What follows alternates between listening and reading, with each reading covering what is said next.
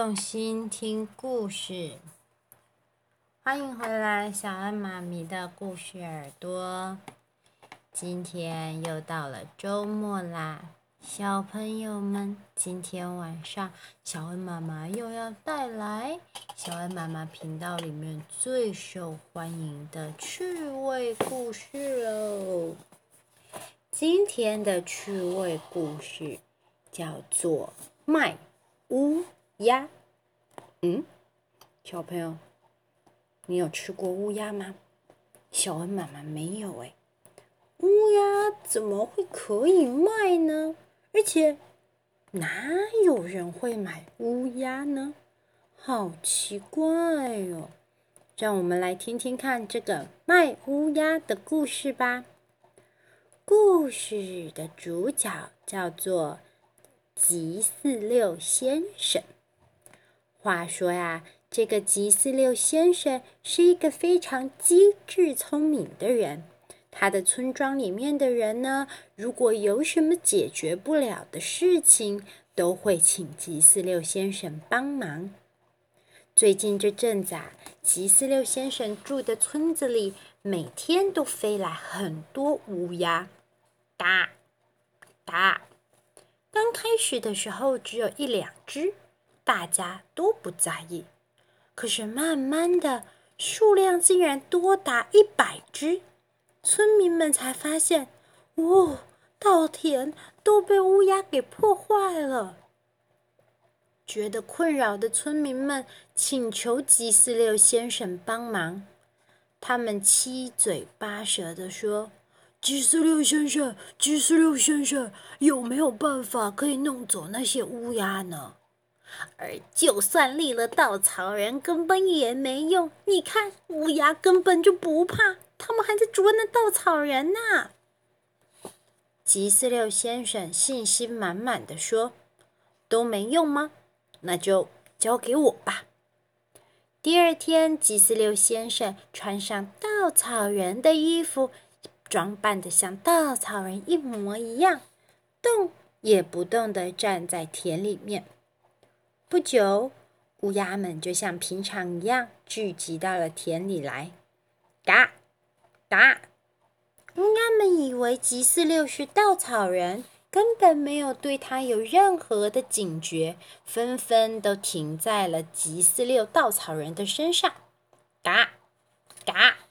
吉四六先生毫不费力气的就用网子把他们全都抓起来。哦，吉四六先生，你你太厉害了！这啊是要感谢您的礼物。村民们都很高兴，送了吉四六先生三只雉鸡。收下礼物后，吉四六先生就开始思考。要怎么处理掉这些乌鸦？嗯，丢掉很浪费，拿来吃的话有一点儿都不好吃啊！到底该怎么办呢？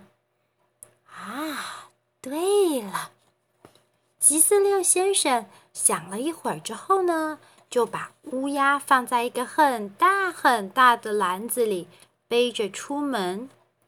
吉村民们看到吉四六先生背包袱的样子，纷纷上前去询问：“啊，吉四六先生啊，您是在做什么呢？”“哦，这是个很难得的机会，我打算去镇上卖掉这些乌鸦。”“啊，乌乌鸦那么难吃，没有人会想要买吧？”吉斯六先生没有回答，在他的乌鸦篮子上最上面就放上了三只村民们送的雉鸡，接着就背起大篮子往镇上去了。吉四六先生走了好久好久好久，终于到了一个大城镇，他开始大声叫卖：“有没有人要买乌鸦呀？”一只只要十文钱呢，有没有人要买乌鸦呀？一只真的只要十文钱呢。镇上的人听到吉四六先生的叫喊，都窃窃私语：“谁会想买乌鸦呀？就是说呀，它那么难吃。”可是，当人们看到吉四六背的篮子上的时候，他们又开始讨论起来。哎哎，你有看见那个喊着卖乌鸦的人吗？但你看看那个篮子上面是雉鸡吧？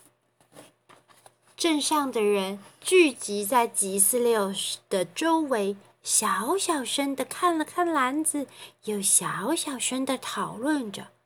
这个乡下人该不会是连乌鸦和雉鸡都分不出来吧？他他会不会卖的是雉鸡呀？雉鸡如果卖十文钱的话，那可非常便宜呀。那那不然我们一起去买买看吧？对呀对呀。一个围观的人说：“如果……”乌鸦就是雉鸡的话，那我也要买乌鸦。于是他说完，就大声地走到吉四六的旁边，问：“喂，你说的那个乌鸦真的是十文钱吗？”吉四六先生回答：“当然，乌鸦只要十文钱。”城镇里的人。都以为吉四六分不清楚乌鸦和雉鸡，把雉鸡卖成了便宜的十文钱，纷纷聚集过来。哎哎，那我要买一只乌鸦，我我要买两只。吉四六先生继续说：“如果你们不先给我钱的话，我没有办法把乌鸦卖给你们哦。”镇上的人纷纷把钱掏出来，付给了吉四六先生。鸡四六先生收了钱之后，把篮子哐放到了地上，接着呢，把篮子上的雉鸡放在一边，再把篮子里面的乌鸦拿出来说：“来，你的是一只，这位客人，你的是两只。”他一边说。一边把乌鸦交到镇上的人的手里，拿到乌鸦的人生气地说：“哎，这是什么啊？这不是乌鸦吗？”这时候，吉四六先生一脸平静地说：“是啊，各位不都说是要买乌鸦吗？”镇上的人又用手指着雉鸡说。可是那篮子上面的，吉四六说：“哦，那个是雉鸡啊。不过很抱歉，这个不是要卖的。”买了乌鸦的人都张大了嘴，惊讶的说不出话，只能失望的提着乌鸦离去。吉斯六先生用卖乌鸦的钱买了好多好吃的东西带回村子里面。村民们对于吉四六先生能把乌鸦全部卖掉，都感到很惊讶。啊，不愧是吉四六先生，到底是怎么把乌鸦全都给卖掉的呀？吉四六先生对村民们说：“各位。”我用卖掉乌鸦的钱买了煮雉鸡火锅的材料，还有酒和好吃的东西哦。大伙儿啊，一起来吃热腾腾的雉鸡火锅吧！村民们享用着雉鸡火锅，心里对吉四六又更加佩服了。小朋友，镇上的那些人贪小便宜。